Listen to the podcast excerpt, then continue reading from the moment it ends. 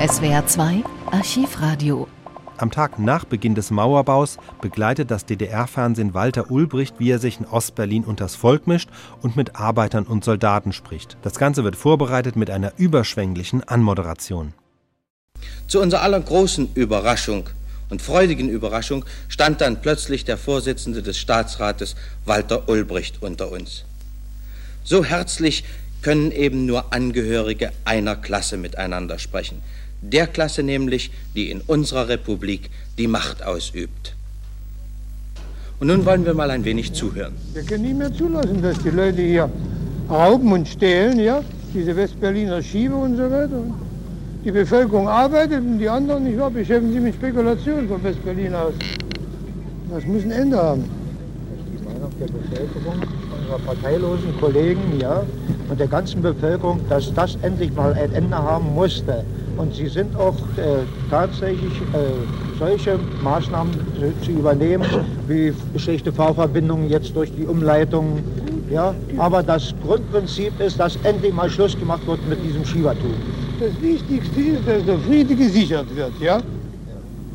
Und wenn das hier und da durch die längeren Fahrten einige Schwierigkeiten macht, das ist nie so schlimm. Ja? Das Wichtigste ist, dass der Frieden gesichert wird. Ja? Und einige Gegner waren also der Meinung, die Arbeit am Bauernmarkt ist noch nicht so stark, dass sie imstande ist, dem Gegner einen Schlag zu versetzen. Wir haben es mal ausprobiert, wie es geht, ja? Ging ganz gut, ja. Ja, ging ganz gut. Vor allem schnell. Vor allem schnell. Was? Alle, alle Befehle wurden pünktlich ausgeführt, ja? Alle waren zur Zeit dort, wo sie hingehörten, ja? In den Betrieben und unsere nationale Volksarmee. In der Volksarmee, ja? Die Kampfgruppen. Kampfgruppen in den Betrieben waren auch da. Außerdem zur Unterstützung, nicht wahr, stehen noch einige Panzer der Sowjetarmee in Reserve, ja? Damit es keine, beim Gegner keine Missverständnisse gibt. Und die Was? kennen wir, nicht?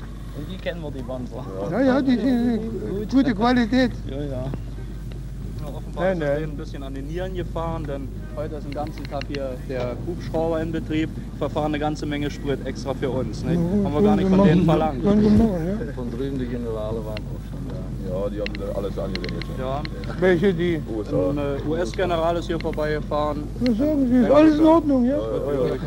Sie haben richtig fotografiert, Sie können sich das Sagen jetzt Sie. Nationale Volksarmee steht auf Posten, alles in Ordnung, ja? Ruhe. Ich glaube, Sie sagen nicht mehr die sogenannte. Nachdem alles, nachdem alles so präzise, präzis durchgeführt worden ist, ja? Also ist alles gut. Gibt es keine Zweifel mehr über die exakte Arbeit des Staatsapparats der Arbeit am Bauernmarkt, ja? Jawohl, beseitigt. Doch. Alle Zweifel sind beseitigt. Alles ist beseitigt, das ist gut. Ja. Sie hätten, Alles ist beseitigt, das ist gut. Ja. Sie hätten ja noch verhandeln können. Auf Eberts Brief hätten Sie nur zu Ja, antworten brauchen.